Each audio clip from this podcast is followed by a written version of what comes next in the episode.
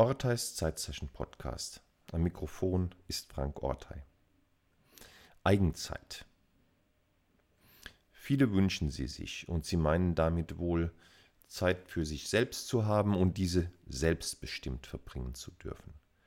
Das ist in Arbeits- und Lebenswelten, die von vielerlei fremdbestimmten Zeiten dominiert werden, ein Luxus.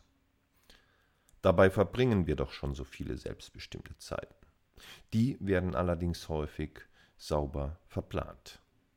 Zum Beispiel für allerlei Gesportel und andere Selbstoptimierungsaktivitäten. Und obschon wir das sehenden Auges tun und sorgfältig planen, fehlt sie uns doch, die Eigenzeit. Vermutlich deshalb, weil wir damit auch so etwas meinen wie eine Zeit, die nicht von irgendwas besetzt, befüllt und durchgeplant ist, sondern in der wir einfach mal nichts tun. Unverplant und ungeplant. Das ist wohl die Sehnsucht. Eigenzeiten sind diejenigen Zeiten, die die Einzelperson für sich alleine und ihre eigenen Bedürfnisse braucht und in Anspruch nimmt. Das ist die Zeit für Freizeitbeschäftigung ebenso wie die Zeit für Kontemplation und Müßiggang. Es ist die Zeit zum Rumlümmeln oder, wie es heute zeitgeistig heißt, zum Chillen. Es ist die Zeit, die ich morgens im Bad für mich brauche, wie auch die Zeit, die ich benötige, um Abstand von der Arbeit zu gewinnen, indem ich abends mit dem Fahrrad nach Hause fahre. Es ist meine Zeit, meine Zeit, die ich einmal die Woche beim Klettern verbringe und auch diejenige, die ich mir einmal pro Jahr in einem Kloster gönne. Die Qualität der individuellen Eigenzeiten verändert sich heute durch Erwartungsüberfrachtungen. Immer mehr, immer schneller und das möglichst gleichzeitig und zwar sofort. Sowie durch Fragmentierungen und Instrumentalisierungen. Wellness, Gesundheit, Weiterbildung und so weiter. Das ist das, was Niklas Luhmann als Überforderung des Erlebens durch Erwartungen beschrieben hat.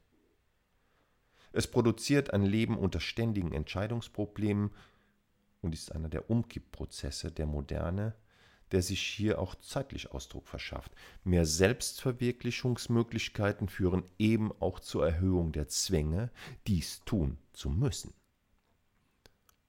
Das sind innere Zwänge, es sind aber auch gesellschaftliche, sozial und organisational über Erwartungen und Zuschreibungen verstärkte Zwänge. Oder gibt es bei Hörerinnen und Hörern Menschen, die einfach nur in Ruhe arbeiten wollen, ohne sich selbst zu verwirklichen? Nö, nö, so geht es wirklich nicht.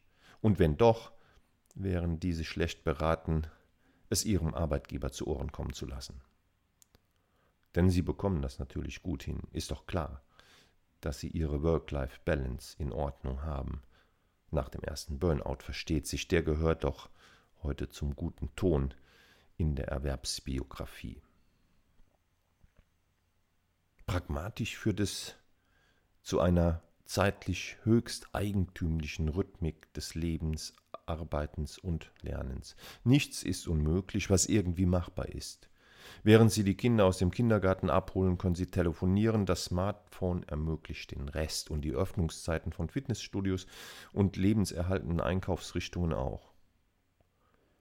Das erzeugt täglich neu zu komponierende und manchmal ziemlich heiße Eigenzeitrhythmen, die alles zulassen und doch eine eigentümliche Leere hinterlassen und manchmal auch eine Sehnsucht nach der guten alten Zeit, in der noch Ordnung herrschte. Auch wenn wir es uns nicht zu sagen trauen. Man wird ja wohl noch mal träumen dürfen.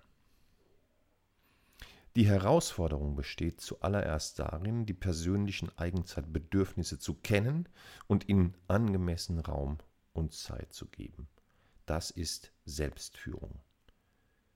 Wenn ich mich selbst als Person zeitlich gut balancieren kann, dann werde ich auch leichter die Zeitdimensionen in meiner beruflichen Rolle angemessen berücksichtigen können. Das bedeutet, die eigenen Rhythmen zu kennen und zu erkennen und sie zu nutzen. Wann kann ich gut Routinearbeiten erledigen?